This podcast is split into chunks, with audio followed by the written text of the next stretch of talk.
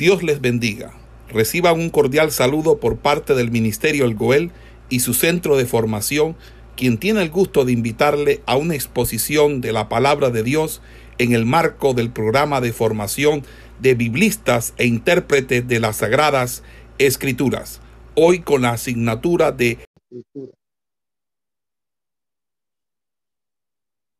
En esta mañana en propedéutica bíblica vamos a iniciar con las leyes del Antiguo Testamento. Entonces, eh, las leyes registradas en el Antiguo Testamento se encuentran en los primeros cinco libros de la Biblia.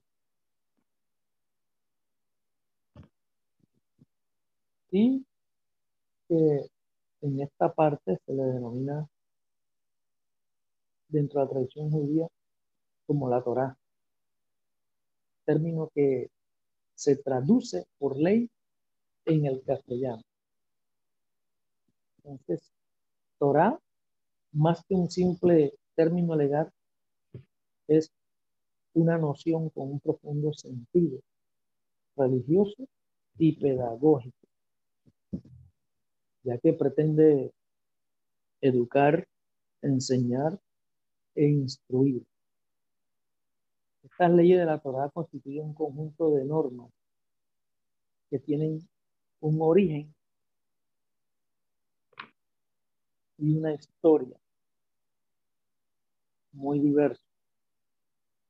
Algunas de ellas son parte de un fondo cultural común con otras leyes de los países vecinos de Israel. Otras pues se remontan sin duda a Moisés,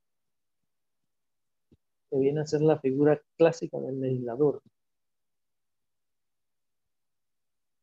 En torno a esta labor fundante de Moisés, se fueron agregando como una inmensa bola de nieve leyes posteriores que provenían de circunstancias distintas a la de aquel primitivo Israel del periodo mosaico. Estas leyes de la Torá han sido clasificadas por los especialistas modernos en al menos tres distintas colecciones llamadas códigos y que se responden a distintas circunstancias históricas y preocupaciones religiosas. Así que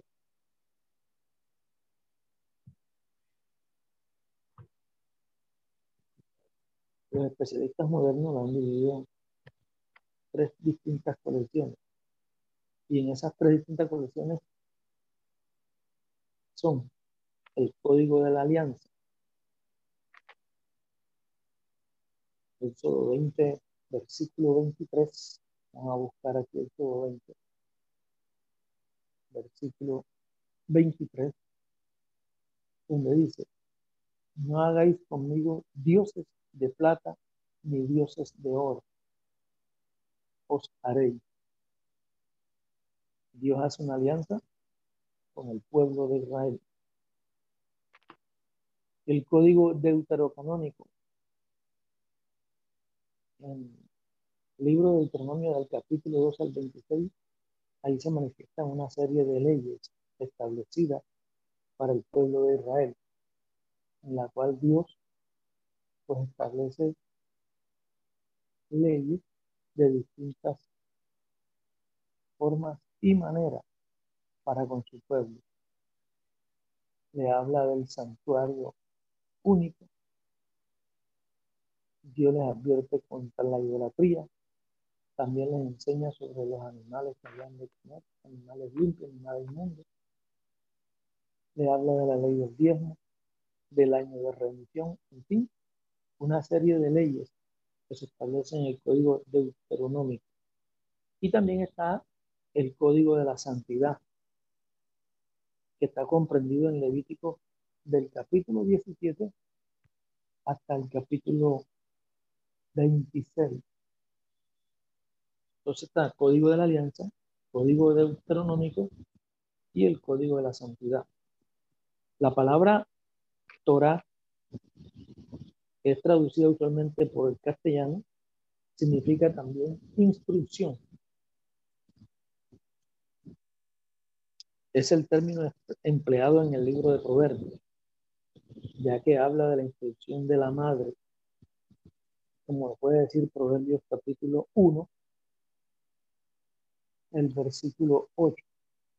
Pueden buscar en su Biblia Proverbios capítulo 1, el versículo 8. Dice allí, oye hijo mío, la instrucción de tu padre y no desprecies la dirección de tu madre. Entonces se habla también de las instrucciones del padre y las instrucciones del maestro. Conserva mis palabras, guarda mis preceptos. Conserva mis preceptos y vivirás. También se ve la instrucción, como habla Dios de la niña de mis ojos. Como podría decir ahí en Proverbios capítulo 7. Hijo mío, guarda mis razones y atesora conmigo mis mandamientos. Guarda mis mandamientos y vivirá. Y mi ley como la niña de mis ojos. Por ello, al hablar de las leyes del Antiguo Testamento, no debemos imaginarnos únicamente normas que encierran un cumplimiento mecánico, eran también indicadores que orientaban a las personas para saber cómo conducirse en la vida diaria. Por lo tanto, no se les obedecía únicamente de modo ciego o por temor. Eran leyes que se les respetaba porque en muchos casos llevaba la vida más llevadera.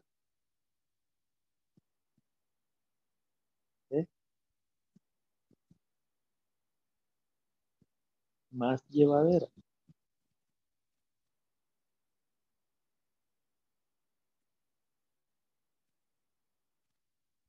Vamos también tenían un valor jurídico. La palabra Torah, lejos de ser un término legalista, también tiene un profundo sentido religioso y educativo como lo podría expresar Deuteronomio capítulo 4, el versículo 5, 6, 7 y 8.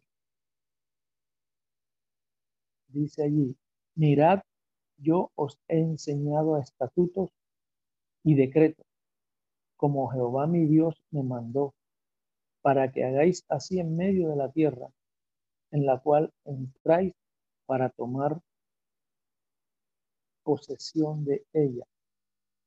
Guardarlo pues y ponerlo por obra, porque esta es vuestra sabiduría y vuestra inteligencia ante los ojos de los pueblos, los cuales oirán todos estos estatutos y dirán, ciertamente pueblo sabio y entendido, Nación grande es esta, porque ¿qué nación grande hay que tenga dioses tan cercanos a ella como lo está Jehová nuestro Dios en todo cuanto le pedimos? ¿Y qué nación grande hay que tenga estatutos y juicios justos como es toda esta ley que yo pongo hoy delante de vosotros.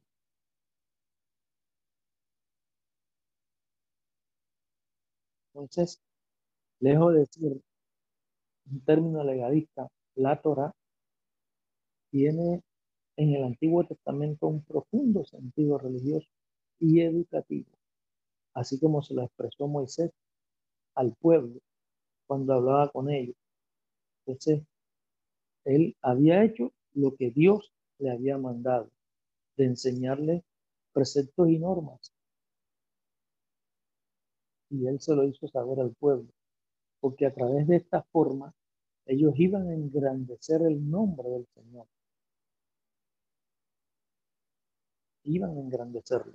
Y que además de eso las naciones vecinas se iban a dar cuenta de que para el pueblo de Israel había un Dios muy distinto que las demás deidades que tenían los pueblos.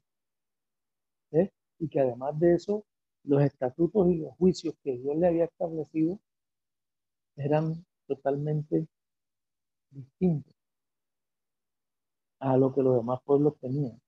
Aunque ciertamente cuando vamos nosotros a la fuente del derecho bíblico, nosotros podíamos mirar, según una tradición bíblica, que Abraham salió de Ur de los Caldeos y llegó a tierra de Canaán.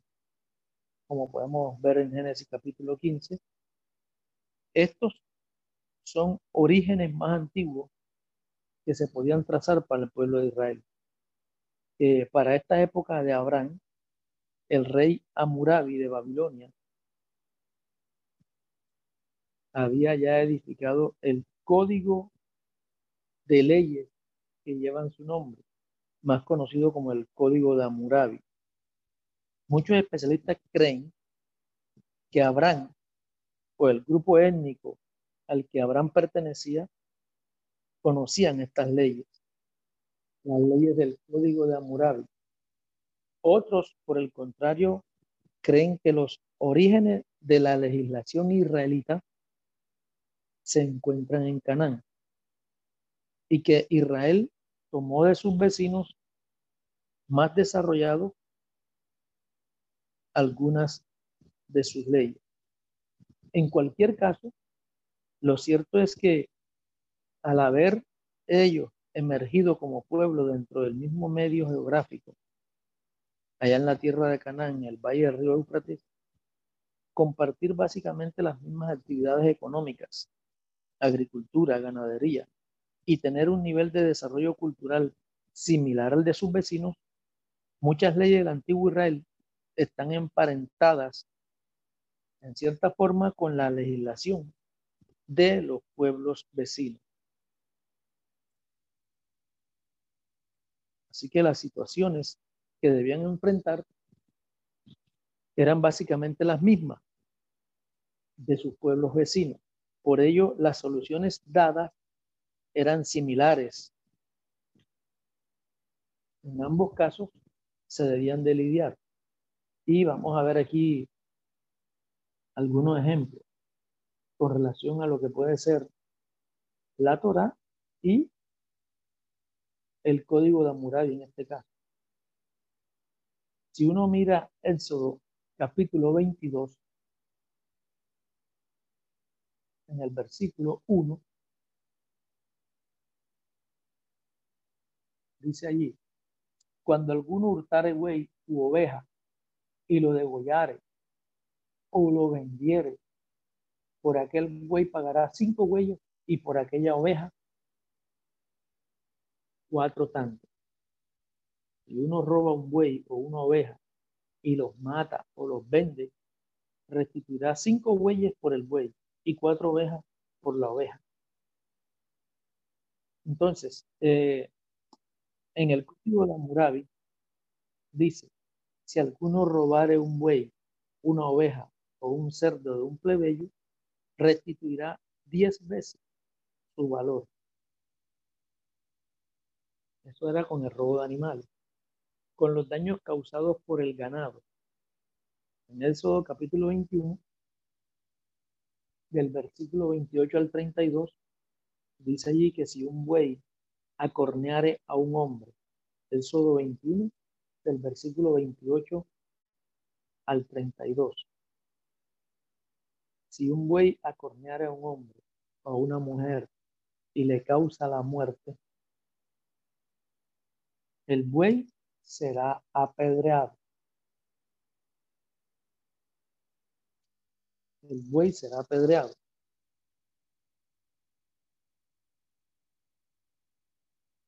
Y no se comerá su carne, pero el dueño del buey será libre o absuelto. En cambio, si el buey ya embestía antes y su dueño lo sabía, era advertido, no lo guardó, entonces si ese buey mata a un hombre o a una mujer, el buey será apedreado y también su dueño morirá. Si se le impone una compensación, dará en rescate de su vida cuanto le imponga. Si acorneare a un muchacho o a una muchacha, se seguirá esta misma norma. El código Amurabi decía, si un buey que va por el camino cornea y mata a un hombre, de este hecho no cabe reclamación. Pero si el buey de un hombre tiene costumbre de acornear y el consejo municipal le notifica que el buey tiene esta costumbre y él no le corta los cuernos ni los traba, si el buey da una cornada a uno que es noble, el dueño pagará media mina de plata. Pero si es a un siervo, pagará un tercio de mina de plata. dice el código moral. En cuanto al adulterio, la Biblia en Levítico 20:10 dice, la ley, si un hombre adultera con la mujer de su prójimo, hombre y mujer adulteró, serán castigados con la muerte. El código de Amurabi dice, si la esposa de alguno fuere sorprendida, acostada con hombre, los atarán a los dos y los echarán en el río. Código Amurabi. Entonces, ¿qué estamos viendo aquí? Que hay de una u otra manera cierta similitud entonces por eso se dice que muchas leyes del antiguo Israel están emparentadas con la legislación de los pueblos vecinos. Y así también pasaba con riñas locales o con la agresión a los padres. Por ejemplo, si miramos aquí con la agresión a los padres, el Sodo 21.15 dice, el que hiera a su padre o a su madre morirá. El Sodo 21.15. ¿Qué dice el código Hammurabi? Si un hijo pega a su padre, se le cortará la mano. Entonces, pero aún así, como existen elementos de continuidad en los temas tratados y en alguna de las soluciones legales propuestas, existen también importantes diferencias entre ambas legislaciones. No solo en lo referente al tema religioso, sino también en relación con temas de interés social, como es el caso de las leyes a favor de los extranjeros. La literatura de otros pueblos del Antiguo Oriente menciona ocasionalmente a los extranjeros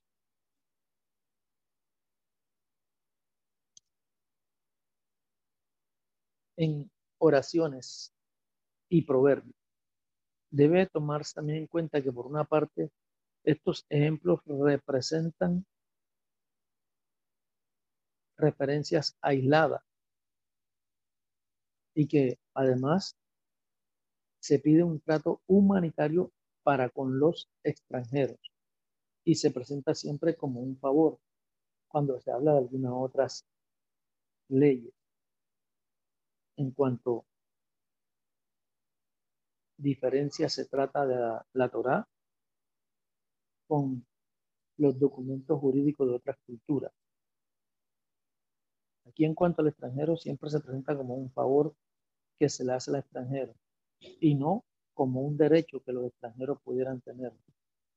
Entonces, en Israel, por el contrario, la referencia a los extranjeros no solo son frecuentes, sino que la mayoría de ellas aparecen en leyes. Y de hecho se encuentran más de 2.000 referencias para designar al extranjero. Vamos a ver algunos ejemplos que hablan del extranjero. Y con esto podemos mostrar de que existe diferencias entre algunas legislaciones de los pueblos circundantes o vecinos de Israel con relación a la Torah y que una de esas diferencias lo vemos notablemente cuando se habla del extranjero. Para el extranjero, en cuanto a la ley, eso ya hay mandamientos establecidos y se encuentran más de 2.000 referencias. Ejemplo, Levítico 19, versículo 9 y 10. Levítico 19 dice, cuando ciegues la mies de tu tierra, no cegarás hasta el último rincón de ella, ni espigarás tu tierra cegada. No rebuscarás tu viña, ni recogerás el fruto caído de tu viña. Para el pobre y para el extranjero lo dejarás. Yo, Jehová, vuestro Dios.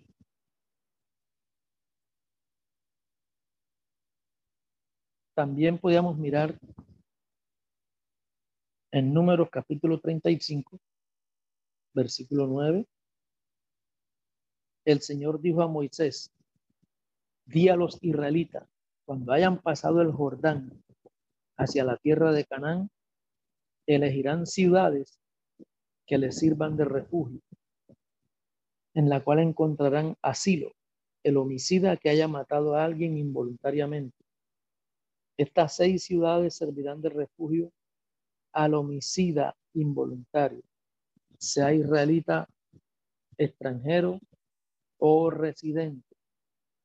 También en el capítulo 20, el versículo 10 dice, el séptimo día de descanso en honor del Señor tu Dios. No harás en él trabajo alguno,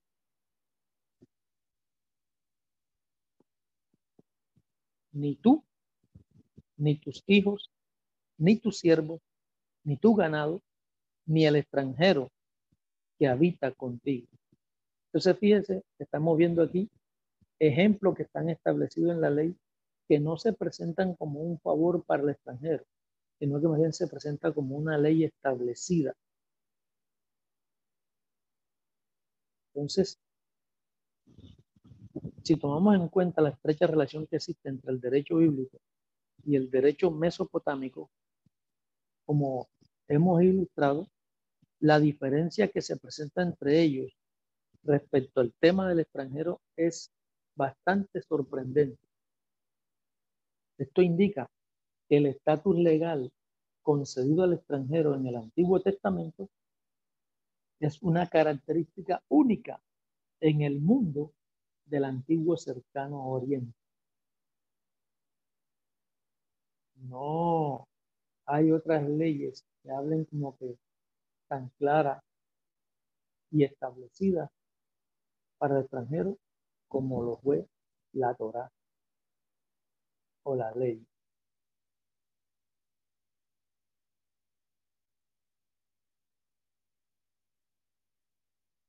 Entonces, también hay en el decálogo se muestra un buen ejemplo a un documento legal y se encuentran también combinados estos dos tipos de leyes. Hay mandamientos de los valores y conductas religiosas israelitas. Como vemos que ahí se habla de prohibición de imágenes. También hay prohibiciones como la de no matar, no robar, no adulterar, que eran conocidos mucho antes por varias de las culturas del entorno. Ahora vamos a ver las formas de las leyes en el Antiguo Testamento. Existen varias maneras de clasificar las leyes del Antiguo Testamento. Tenemos, por ejemplo, divisiones según su contenido y divisiones según su forma.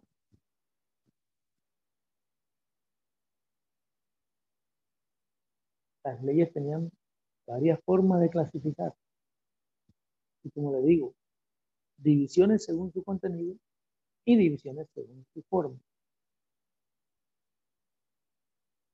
Entonces, las divisiones según su contenido prestan atención a categorías o temas que aglutinan leyes aisladas. De hecho, tenemos leyes que protegen a la familia, leyes que regulan los daños causados a la vida y leyes que regulan los daños causados a la propiedad. Entonces vamos a ver aquellas leyes que de un modo general protegen a la familia. Ahí estaba lo que era el código legal y el código penal de Levítico, del capítulo 18 al capítulo, capítulo 18 y el capítulo 20. Ahí se prescriben leyes que regulan la correcta conducta sexual, prohibiendo relaciones carnales entre parientes cercanos. Ahí dice, acto de inmoralidad prohibido. Habló Jehová a Moisés diciendo, habla a los hijos de Israel y diles, yo soy Jehová vuestro Dios. No haréis como hacen en la tierra de Egipto, en la cual morasteis, ni haréis como hacen en la tierra de Canaán, a la cual yo os conduzco, ni andaréis en sus estatutos. Entonces, de aquí del capítulo 18 y el capítulo 20, eh, se prescriben leyes en el cual regulan la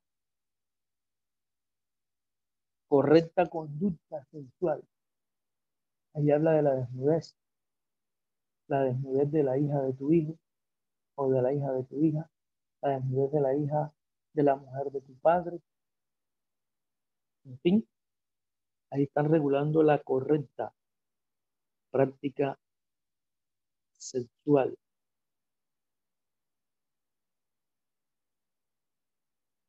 no tomarás por esposa a una mujer y a su hermana cuando todavía vive la primera.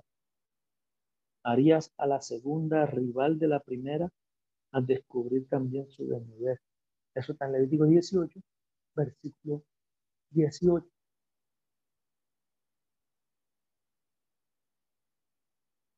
También vemos allí en Levítico capítulo 20, el versículo 15. Si cualquiera que tuviera cópula con bestia ha de ser muerto y mataréis a la bestia. Cosas que hoy en día pues podemos ver que tratan de hacerlo común.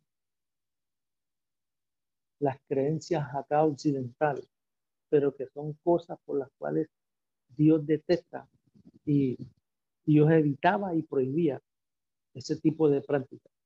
Al que se une con bestias le dará muerte. Mataréis también a la bestia. Esto es lo que se conoce como zoofilia o relación sexual con animales. Ahora, si miramos en Levítico 18, el versículo 18 donde hemos leído, no tomarás por esposa a una mujer y a su hermana cuando todavía vive para hacerla su rival Esta ley está formulada en un sentido negativo, categórico. Dice, no tomarás. Y está indicando conducta prohibida. La segunda cita que nosotros leímos, que fue Levítico 20:15, dice, al que se una con bestias le dará muerte. Esta está formulada en términos acústicos. Ahí dice, al que haga tal y tal cosa, también indica la pena respectiva. Estas son leyes que de un modo general están protegiendo a la familia, donde se da un mandamiento categórico, no no hagas esto, no harás esto, es una conducta prohibida. Y también hay leyes que están formuladas en términos ocultos. Al que haga esto y haga esto, entonces también indica se le hará esto o pasará esto. Al que se une con una bestia, al que tal haga, ¿qué pasará? Se le dará la muerte. Mataréis también a la bestia. Entonces, leyes que regulan los daños causados a la vida. Esto muestra prácticamente, por decir, como la inducción a un aborto por lesiones a la madre. Podríamos mirar Éxodo capítulo 21.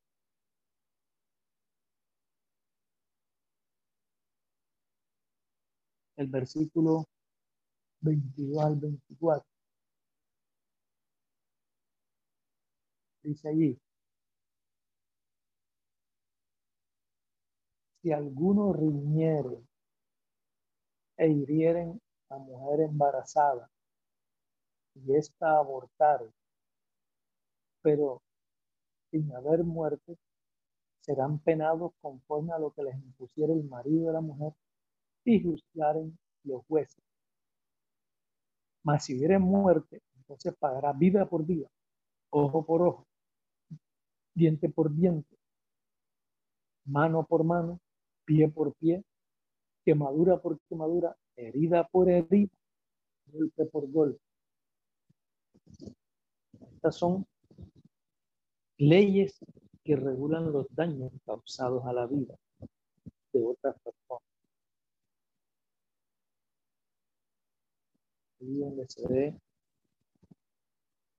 si se golpea a alguien o se causa daño, debe indemnizar con lo que pudiera pedirle el marido de la mujer. Pero si se producen otros daños, entonces ya la cosa pasaba a otro término. Por eso dice allí, vida por vida, ojo por ojo, pie por pie, mano por mano. En cuanto a las leyes que regulan los daños causados a la propiedad del semejante, son las leyes relacionadas con los bienes dejados en depósito. Éxodo capítulo 22, voy a leer del versículo 9 en adelante al 12. Si uno deja en custodia a otro un asno, un buey, una oveja o cualquier otro animal y se le muere, daña o es robado sin que haya testigos, este jurará por Jehová que no ha tocado el animal de su prójimo. El dueño aceptará el juramento y no habrá nada que restituir. Pero si el animal ha sido robado de junto a él, restituirá a su dueño. Si el animal ha sido despedazado, traerá como prueba los despojos y no tendrá que restituir. Entonces, aquí vemos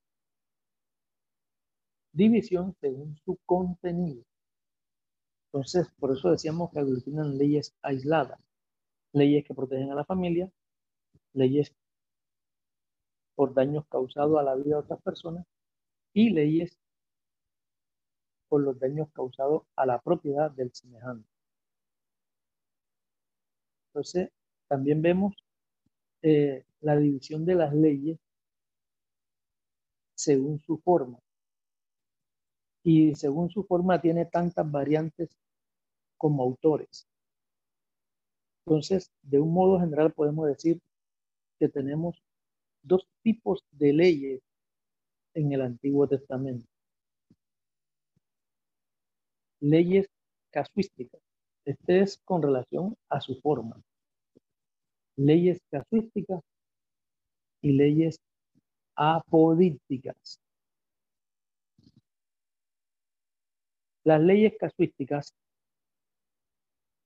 están redactadas en forma condicional. Que se da una cosa si se hace la otra.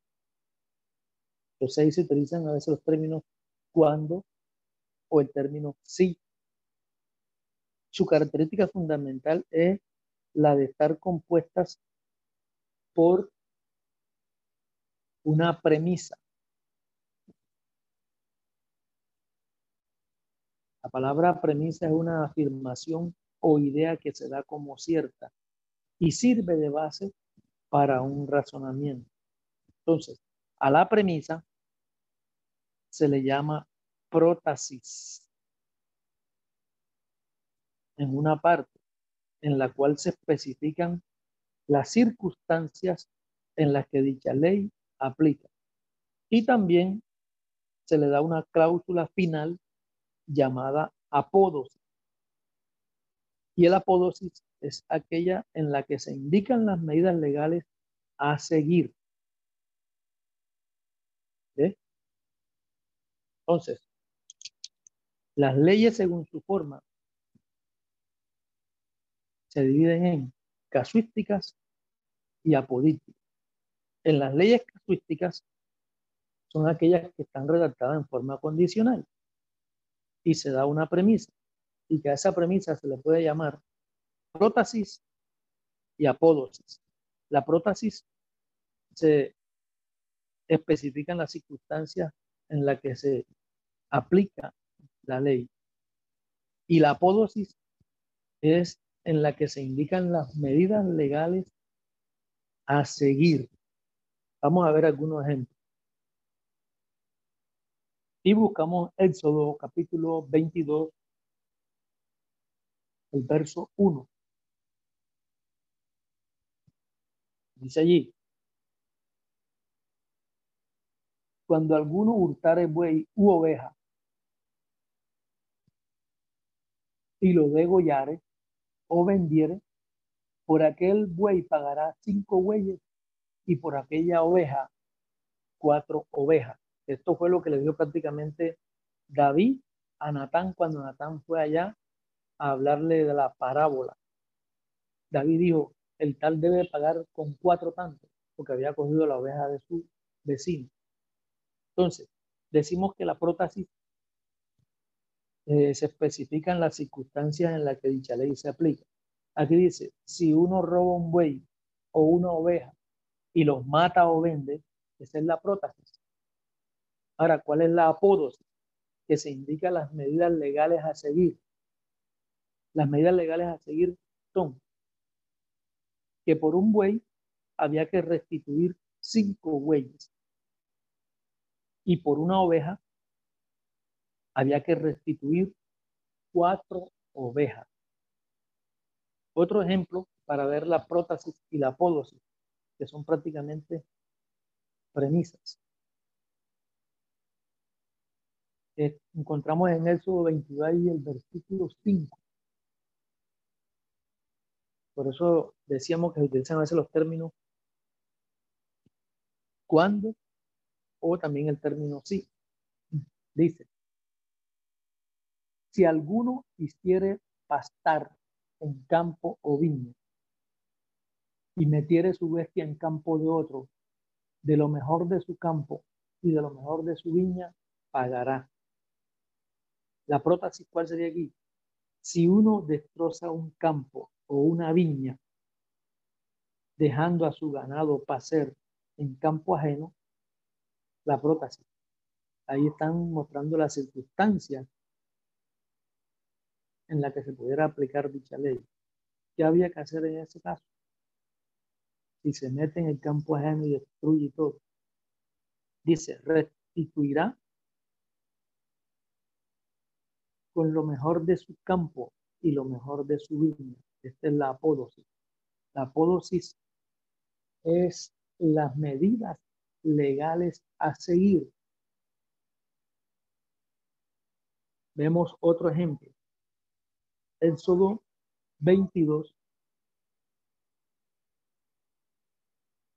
versículo 14. Si uno presta un animal y se daña o muere en ausencia de su dueño, hubiera tomado prestada bestia de su prójimo, fuera estropeada o muerta, estando ausente de su dueño, deberá pagarla, tendrá que restituir.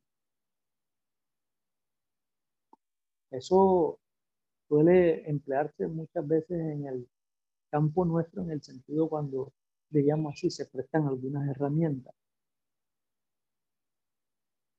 Si se pierde en ausencia del dueño, hay que restituirla, hay que pagarle. Otro ejemplo, perdón, lo encontramos ahí en el versículo 16 de Éxodo 22. Si uno presta, si uno seduce, perdón, a una virgen no desposada y se acuesta con ella y durmiere con ella, esa es la prótesis. Ahora, la apódosis, ¿qué habría que hacer? Le pagará la dote y la tomará por mujer. Bendito sea su nombre. También existen algunos casos en los que se hacen algunas consideraciones posteriores. Por ejemplo, en Éxodo 21-26, si alguno hiriere el ojo de su siervo o el ojo de su sierva y lo dañare, ¿qué había que hacer? si alguno golpeara a su siervo o esclavo en el ojo y se lo inutiliza. Allí había que darle la libertad al esclavo a cambio del ojo. Como también si le rompiera un diente, si alguno le rompiera un diente a su siervo o a su esclavo, le dará la libertad a cambio del diente. Éxodo 21-27. Entonces,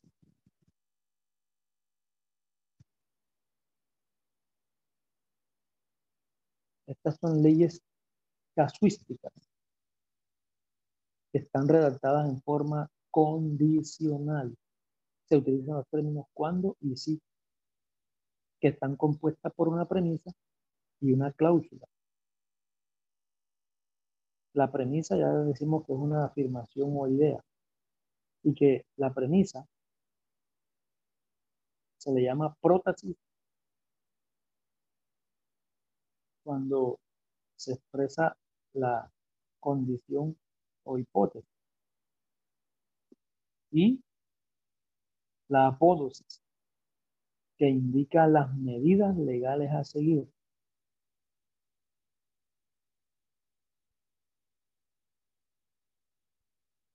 También se encuentran formas relativas y participiales como suele ser el ejemplo de Levítico 20, versículo 2.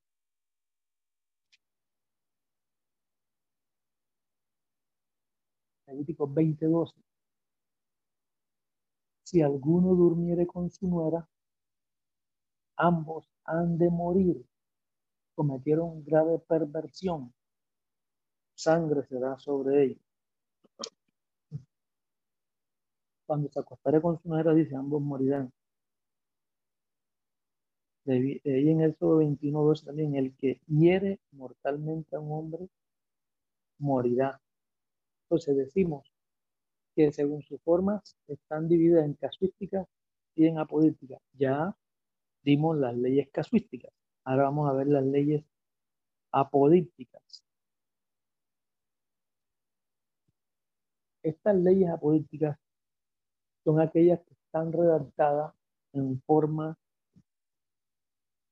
incondicional. No hay condiciones de que si haces esto, tienes que hacer lo otro, no. Y en, medio de esta forma incondicional, pueden incluir mandatos, prescripciones positivas. Haz esto, hagan esto. Aquí vamos a ver Éxodo capítulo 20, versículo 2. Honra a tu padre y a tu madre para que tus días se alarguen en la tierra que Jehová tu Dios te da. Entonces, aquí vemos una ley apodíctica. Honra a tu padre y a tu madre. Esto no lleva ningún tipo de condiciones. Que si tu padre se porta bien o que si tu madre se porta mal, tienes que honrarlo o no tienes que honrarlo. No. No importa la condición. Por eso se habla de incondicional. A los papás, no importa lo que fueren, la Biblia dice, honra a tu padre y a tu madre. Esas son leyes apodíticas. Las leyes casuísticas tienen condiciones. Las leyes apodíticas no presentan ningún tipo de condiciones y que da prescripciones positivas e incluyen mandatos. También tenemos otro ejemplo ahí en Éxodo capítulo 20, el versículo 24. Dice allí, construyeme un altar de tierra, altar de tierra harás para mí, para ofrecer sobre él tus holocaustos y tus sacrificios de comunión, tus ovejas y tus bueyes. En cualquier lugar donde conmemore mi nombre, vendré a ti y te bendeciré. Entonces, las leyes apocalípticas pueden traer prescripciones positivas o también pueden traer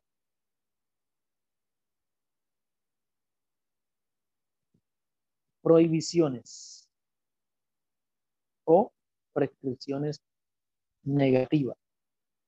Ahí mismo en el capítulo 20, el versículo 13 muestra leyes apodípticas, en el cual dice, no matarás.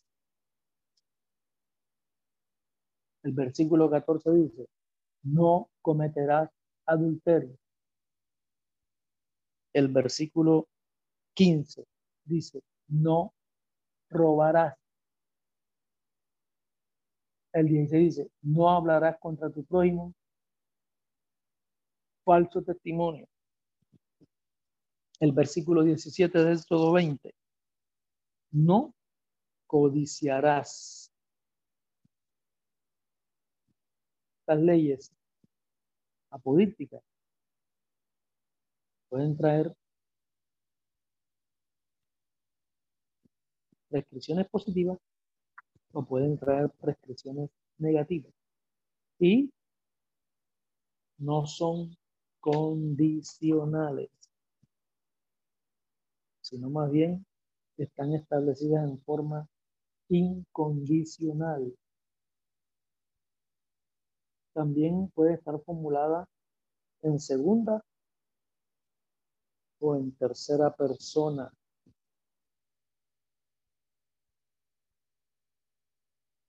Éxodo 28.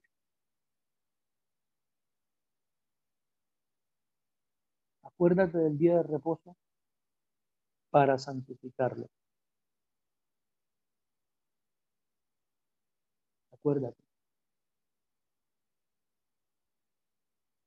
También tenemos otro ejemplo en Levítico capítulo 7, versículo 2 en el lugar donde inmolan el holocausto, inmolarán la víctima de reparación.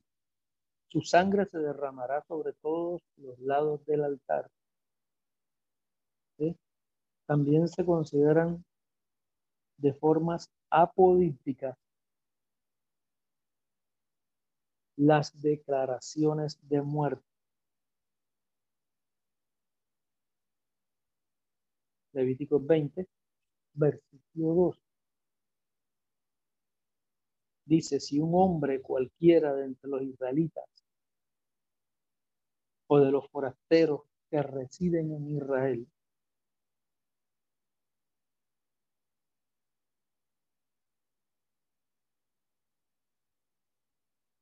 cualquier varón de los de Israel o de los extranjeros que moran en Israel que ofreciera alguno de sus hijos a Moloch, de seguro morirá.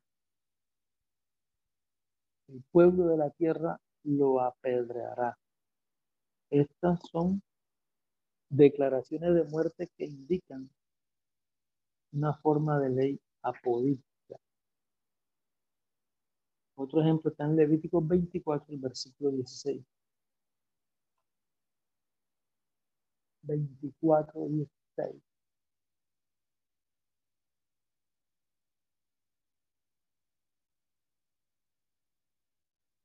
Dice, y el que blasfemare el nombre de Jehová ha de ser muerto. Toda la congregación lo apedreará, así el extranjero como el natural. Si blasfemare el nombre, que muera.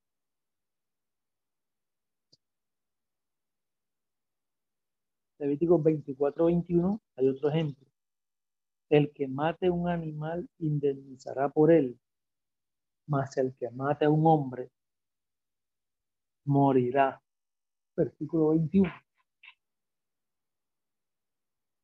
Entonces son leyes apolíticas que hacen declaraciones de muerte. También entendemos eh, forma de leyes apolíticas las maldiciones que aparecen en códigos legales Ejemplo, Deuteronomio capítulo 15. Las maldiciones que aparecen en códigos legales. Deuteronomio capítulo 15, el versículo 16 al 18.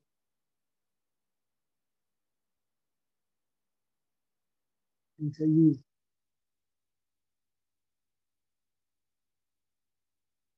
habla de las maldiciones.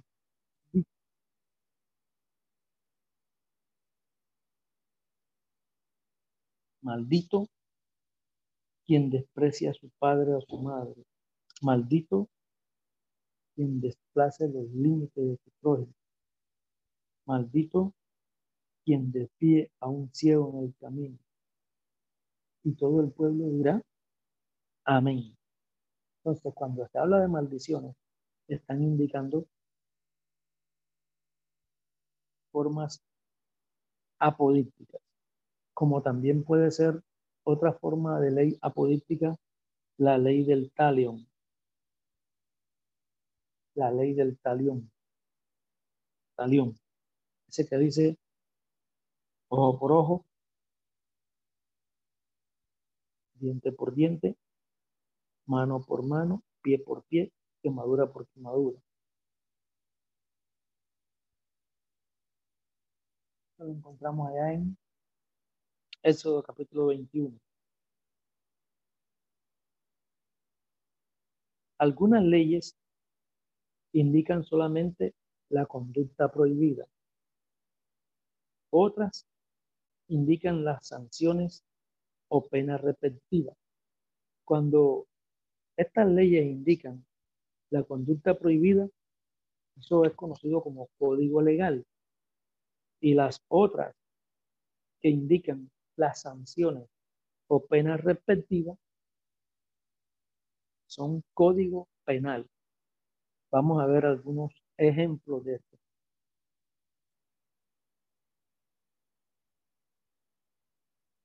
Leyes que indican conducta prohibida código legal y leyes que indican sanciones o penas respectivas o código penal podemos mirar Levítico 18.7. En Levítico 18.7, no descubrirás la desnudez de tu padre, ni la desnudez de tu madre. Esta es una conducta prohibida está mostrando el código legal.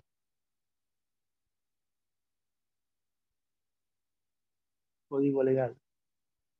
Otra de código legal, no descubrirás la desnudez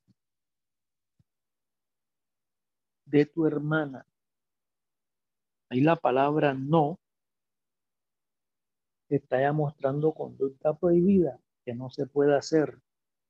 La desnudez de tu hermana, hija de tu padre o hija de tu madre, nacida en casa o fuera de ella. Levítico 18, 9. También tenemos otra conducta prohibida que indica el código legal en Levítico 18, versículo 10. Dice, no descubrirás la des de la hija de tu hijo o de la hija de tu hija. Es tu propia desnudez. Otra conducta prohibida la encontramos ahí en el versículo 15. No descubrirás la desnudez de tu nuera, es la mujer de tu hijo, ni descubrirás su desnudez. También ahí en Levítico 18, el versículo 21,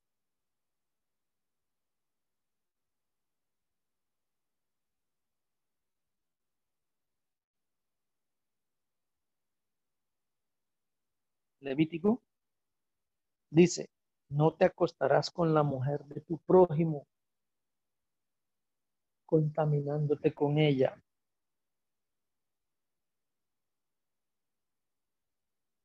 Ahora vamos a ver sanciones o penas respectivas que muestran prácticamente el código penal. Entonces habla de penal, de pena, de muerte. Esto lo podemos encontrar ahí en Levítico capítulo 20. Levítico capítulo 20.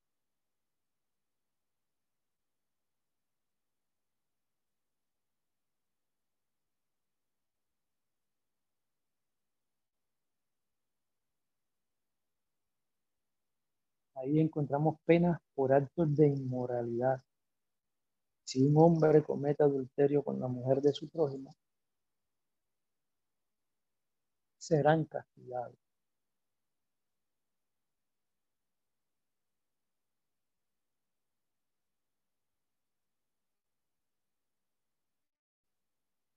Con la mujer de su prójimo. 20 versículo 10.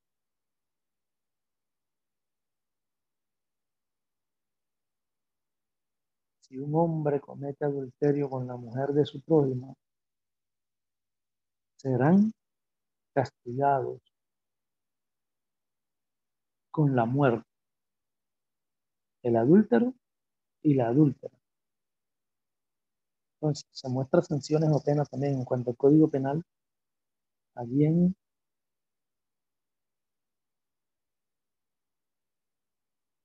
versículo 13 del capítulo 20 si un varón se acuesta con otro varón, como se hace con una mujer, ambos han cometido una abominación. Han de morir. Su sangre sea sobre ellos. Levítico 20, versículo 15. Estamos viendo las sanciones o penas demuestran pues prácticamente el código penal. Dice, al que se une con bestia, se le dará muerte. Cópula con bestia de ser muerte y mataréis a la bestia. Decíamos que esto es lo que se conoce como zoofilia. Y en él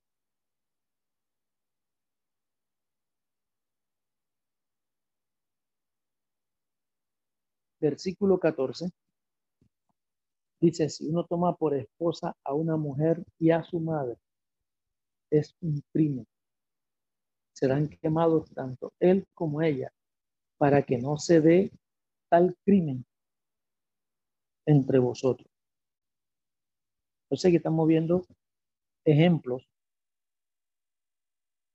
donde se muestran sanciones o penas, código penal, y ejemplos donde se muestran conductas prohibidas, código legal. Entonces vemos que la sanción era importante porque otorgaba a la ley un cierto grado de obligatoriedad. Se dice que de nada vale toda la sabiduría de las leyes sin una espada que las haga cumplir. Esto es exactamente lo que pasaba en muchas leyes del Antiguo Testamento. Prescribían una conducta y que muchas veces no indicaban la sanción correspondiente en caso de incumplimiento. Había parte donde se prescribió una conducta, pero no se indicaba la sanción correspondiente. Ahí vemos un ejemplo de esto en Deuteronomio capítulo 22, el versículo 4. Dice allí, si ves caído en el camino el asno o el buey de tu hermano, no te desentenderás de ello. Le ayudarás a levantarlo. Ahora, ¿qué pasaba si una persona se desentendía de estos casos y del animal, de su prójimo, sino que seguía derecho? En principio no sucedía nada, pero este hecho en cierta forma debilitaba las leyes, ya que la podía convertir o la convertía en una especie de recomendación o apelo a la buena conciencia de quien las escuchaba. Pero nada más. De quien las escuchaba. Es por esto que muchas veces los profetas se levantaban como una voz de la conciencia para recordar a los israelitas aquellos deberes aquellos deberes suyos que estaban estipulados en la ley, pero que ellos fácilmente ignoraban. Un ejemplo de esto lo podemos ver aquí en Jeremías capítulo 7, el versículo 5 al 9. Jeremías.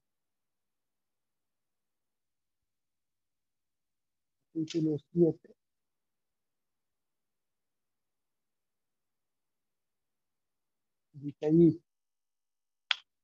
Pero si mejorá, pero si mejorareis cumplidamente vuestros caminos y vuestras obras, si con verdad hicieres justicia entre el hombre y su prójimo, y no oprimieres al extranjero, al huérfano, a la viuda, ni en este lugar derramaréis la sangre inocente, ni anduvieres en pos de dioses ajenos para mal vuestro. Os haré morar en este lugar, en la tierra que di a vuestros padres.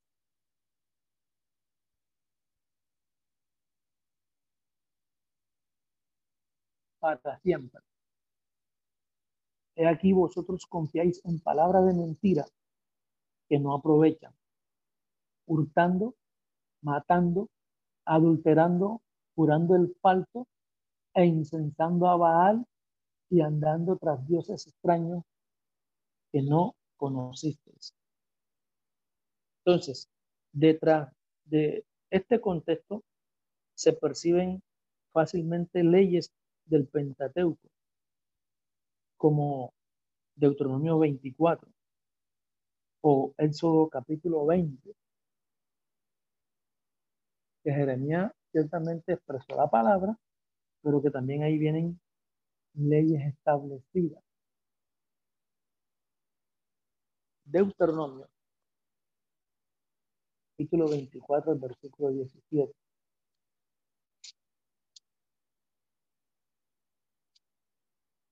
Dice, no torcerás el derecho del extranjero ni del huérfano, tomarás en prenda la ropa de la ayuda sino que te acordarás que fuiste siervo en Egipto y que de ahí te rescató Jehová. Entonces, también podíamos ver ciertas comparaciones entre Ezequiel 18 con Levíticos 19. Ezequiel también le habla al pueblo. Son leyes que van acompañadas de frases que intentan dar mayor obligatoriedad. En Deuteronomio 24 se apela a la gratitud. El israelita debe recordar lo que el Señor ha hecho por él. Y en retorno a esto, está comprometido a obedecer. De una u otra manera, aunque de pronto no muestren pena estas leyes, están mostrando en cierta forma la gratitud del hombre con relación a la obra de Dios en beneficio de su vida. Por eso le dice, te acordarás que fuiste esclavo o siervo en el país de Egipto y que Jehová tu Dios te rescató de allá. Y por eso Él te manda a hacer esto. Otras leyes dadas en beneficio de las personas débiles de la comunidad se fundamenta en una propuesta de bendición. Hay leyes que dicen, si tú haces esto, por ejemplo, hay una que dice, el que da al pobre a Jehová presta.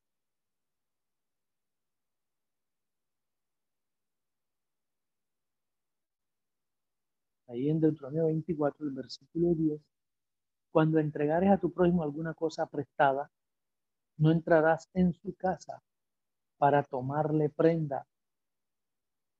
Te quedará fuera y el hombre a quien prestare te sacará la prenda. Y si es un pobre, no te acostarás sobre su prenda, se la devolverás a la puesta del sol para que pueda acostarse en su mano.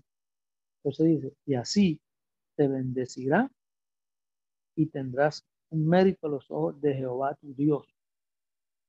son leyes que van en beneficio de las personas débiles de la comunidad y que a su vez se fundamentaban en una promesa de bendición de parte de Dios. Como también solía suceder en el versículo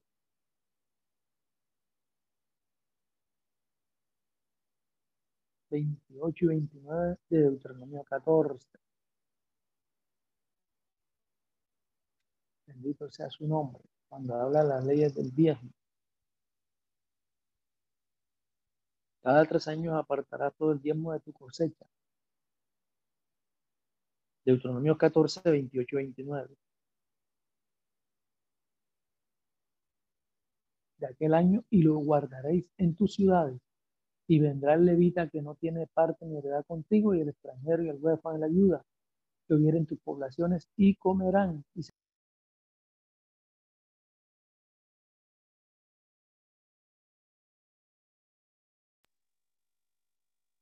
o en toda obra que tus manos hicieron. Cuando había algo beneficioso para el pobre, para la viuda, para el huérfano, para el desamparado, esto a su vez también se fundamentaba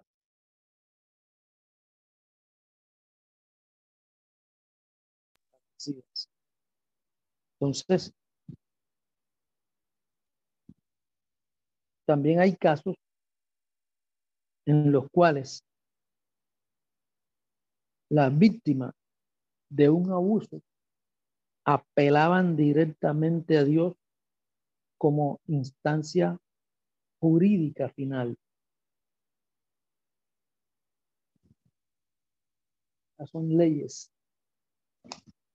Estamos hablando pues de las leyes apodícticas. Ejemplo de esto, cuando ya ellos acudían directamente a Dios. Deuteronomio 24, versículo 14 y 15. No oprimirás al jornalero pobre y menesteroso ya sea de tus hermanos o de los extranjeros que habitan en tu tierra dentro de tus ciudades. En su día le darás el jornal y no se pondrá el sol sin dárselo, pues que es pobre y con él sustenta su vida, para que no clame contra ti a Jehová y sea en ti pecado. Entonces, obligación que tenía que verse o darse de parte de la persona para que entonces la otra contraparte no clamara a Dios directamente. Y ahí también tenemos otro ejemplo en el solo capítulo 22.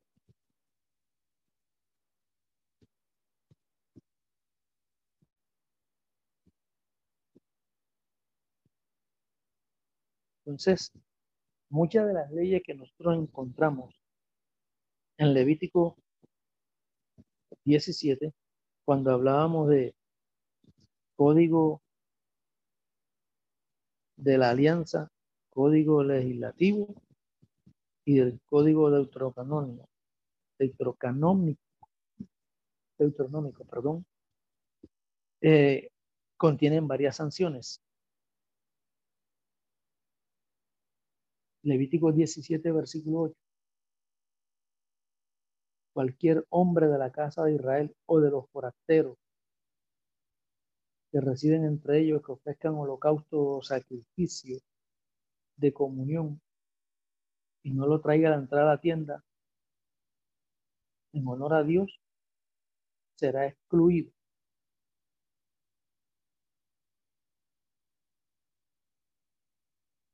Alabado sea el Señor. También vemos aquí otro ejemplo en Levítico 17:15.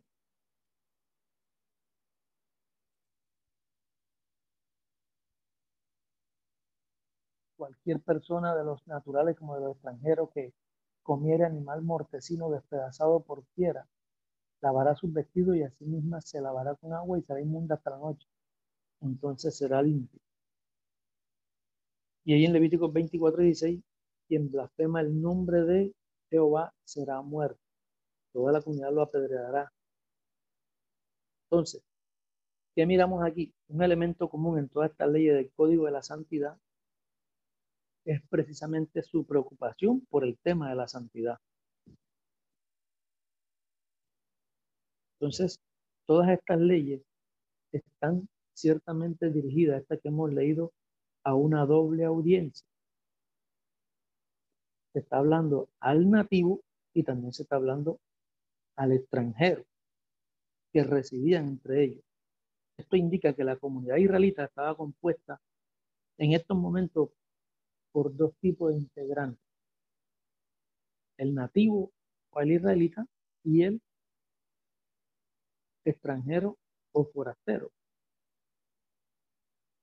Entonces, aunque es claro notar que algunas de estas leyes del Código de la Santidad se refieren tanto al nativo como al extranjero, pero otras leyes, por el contrario, se dirigen solo a uno de estos dos sectores. Ejemplo, Levítico 19:10. Ahí se está indicando prácticamente al nativo o al israelita coseches la nieve de vuestra tierra, no recogerás hasta el último orillo de tu campo, sino que dejarás algo allí en ello para el extraño. En Levítico 19,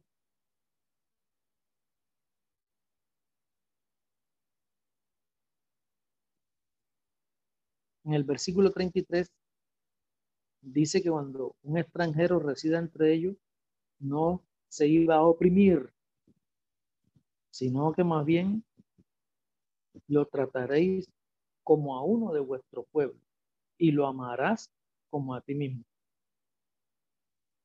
Entonces, ciertamente estas leyes mencionan a, los israelitas y a los forasteros, pero hay dos tipos distintos de leyes. Una que se dirige a los dos y está relacionado con el tema de la santidad y otra que se dirige únicamente al israelita. El forastero es mencionado o el extranjero, pero en calidad de beneficiario. Entonces, cuando las leyes tratan asuntos relacionados con la preservación de la santidad de la comunidad, se dirigen tanto al israelita como al extranjero. Y hay varios ejemplos de estas leyes. Ahí está en cuanto al sacrificio de animales, Levítico 17, versículos 10 y 12. En cuanto a la presentación de sacrificio, Levítico 17, versículo 8 y Levíticos 22, versículo 18. El culto a Moloch, o que se le rendía sacrificio a estos dioses.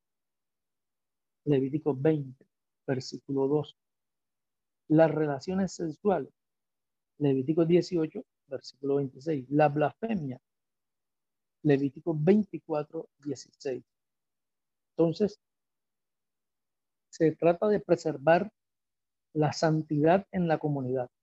Y cada vez que se preservaba o se quería preservar la santidad en la comunidad, las leyes siempre iban establecidas tanto para el israelita como para el extranjero. Entonces, en estos casos, la ley siempre incluye la conducta que prohíbe y también la ley que había que tomar con relación al castigo que había que realizar. Entonces eso quiere decir que se ven la prótesis y la apódosis.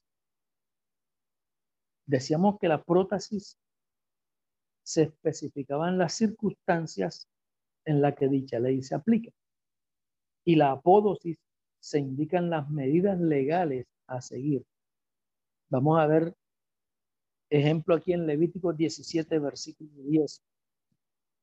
Entonces quiere decir que la prótesis y la apódosis iba tanto para el israelita como también para el extranjero. Levítico 17, el versículo 10. Cualquier varón de la casa de Israel o de extranjero que moran entre ellos comiere alguna sangre, yo pondré mi rostro contra la persona que comiera sangre. Entonces, ahí está mostrando tanto a los israelitas como al extranjero. Esa es la audiencia. ¿Cuál sería la transgresión en este caso Levítico 17:10? Comer cualquier tipo de sangre. La prótesis era si un hombre cualquiera de la casa de Israel o de los forasteros que residen entre ellos comiere alguna sangre, la apódosis, ¿cuál sería? Yo pondré mi rostro contra la persona que comiere sangre y la cortaré de entre su pueblo otro ejemplo podemos encontrar en Levítico 20.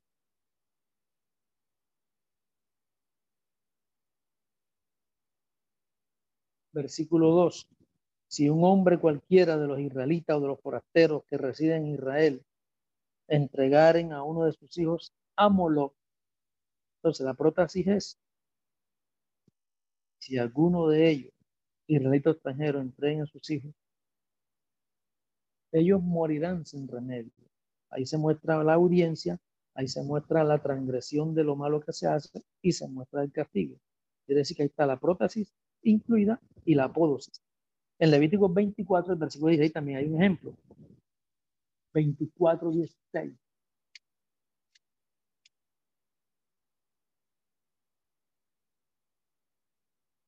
El que blasfemare el nombre de Jehová ha de ser muerto. Toda la congregación lo apedreará, así el extranjero como el natural. Si blasfemare el nombre, que muera. Y seguir, sea de Israel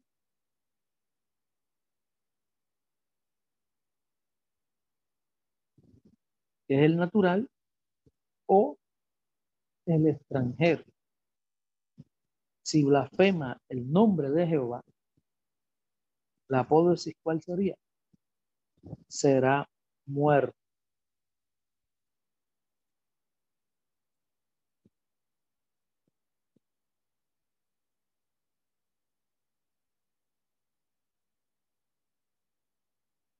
Alabado sea el Señor. Hay otros aspectos de las leyes del Antiguo Testamento y consiste en que un estudio cuidadoso de, la, de las más nos permite conocer también distintos elementos, tanto de lo social como de su evolución cultural. Ahí se mostraban lo que eran las leyes humanitarias, lo cual también Dios manda a que serían misericordiosos con el extranjero, ya que esto los traería a ellos a memoria, recordar de que fueron esclavos en Egipto y que por eso Dios los mandaba a ellos a hacer eso. Eso está en Deuteronomio capítulo 24. Entonces ahí se forma una colección de leyes humanitarias sobre temas muy diversos, muy diversos y en la que se expresa una gran preocupación por los derechos de las personas pobres y desválidas. Por eso Dios le dice, no cegarás del todo tu niñez dejarás algo para el extranjero, para el huérfano o para la viuda. Entonces se pide a la comunidad proveer el sustento necesario para mitigar las necesidades materiales fuera de la viuda, de los huérfanos o del extranjero. Entonces, ¿esto por qué se daba? Porque la familia en el mundo antiguo o en el Antiguo Testamento eran de una unidad de tiempo patriarcal. Habían fuertes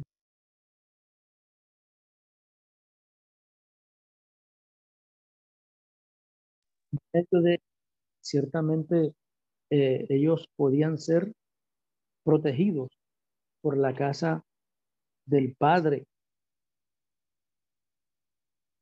Estaban protegidos por su familia. Entonces, las familias venían en auxilio de estas personas cuando tenían cualquier tipo de dificultades o problemas que se presentaban como desamparadas. Entonces, pero también hubo un tiempo que vino bastante decadencia donde ya cada quien, como quien dice, cada quien pilaba por su trigo. Entonces, por eso Dios, de una u otra manera, eh, demandaba a la sociedad para que la sociedad estuviera atento a la necesidad de estas personas. Esto se mostraba como un principio humanitario y en tal manera ningún ser humano debía ser dejado en el abandono. Por eso Dios siempre permitía de que en los campos quedara algo, que no se recogiera del todo, para poder satisfacer las necesidades que hubiera en la viuda, el huérfano o el desamparado.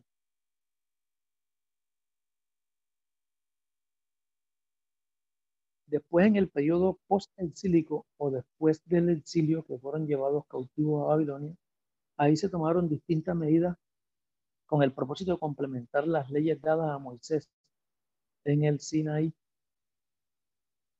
Y estas leyes eh, se tomaron estas medidas, ¿por qué? Porque ciertamente el pueblo crecía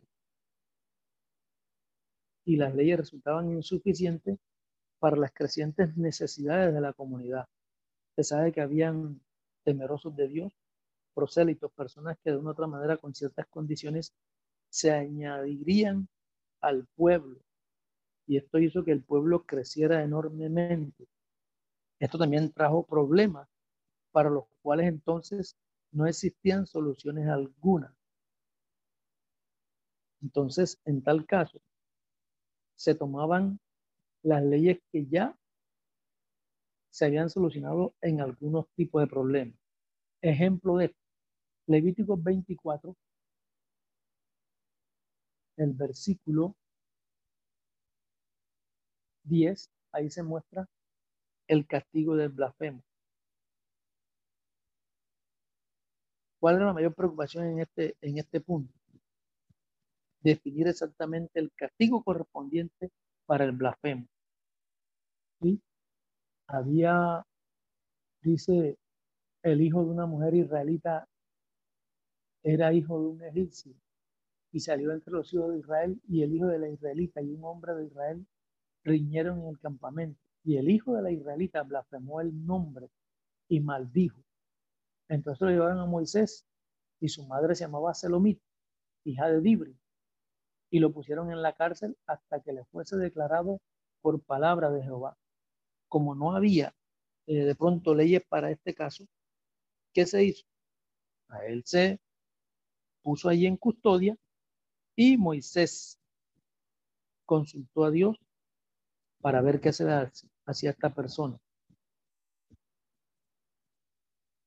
En vista de esto, se sacó al blasfemo fuera del campamento y todos los que lo oyeron pusieron su mano sobre la cabeza de él y lo apedrearon toda la congregación.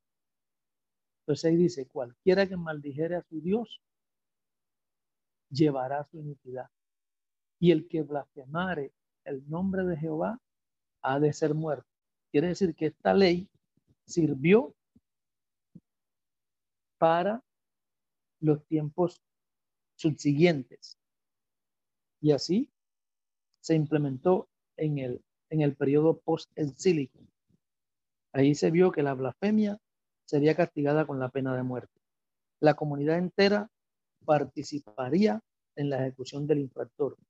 La ley sería igualmente válida para israelitas y también para extranjeros.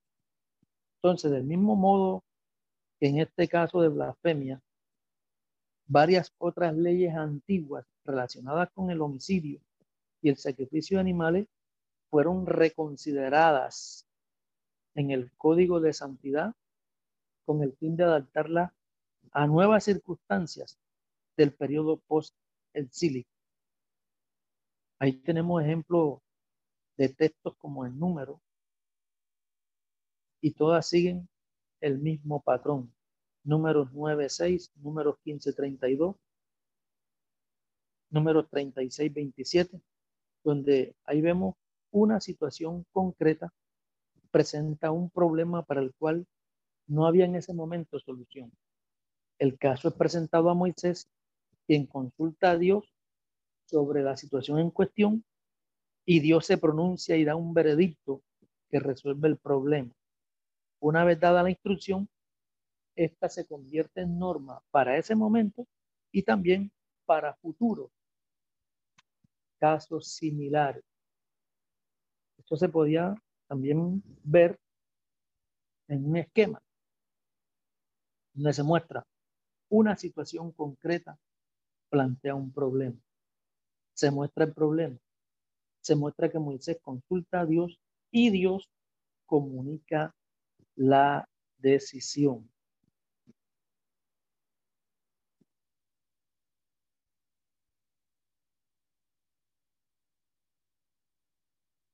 Alabado sea el Señor.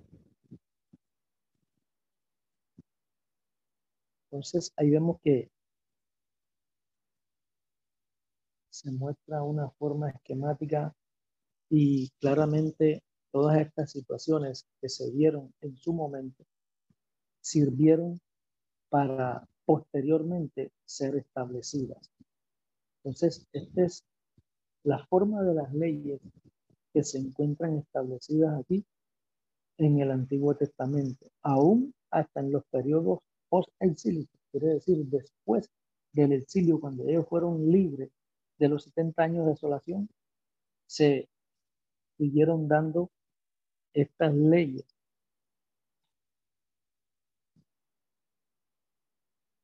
que se convierten en normas para futuros casos similares.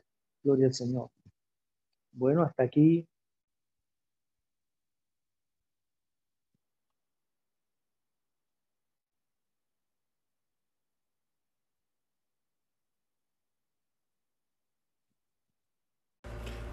Esperamos que este estudio haya sido de bendición para su vida y ministerio.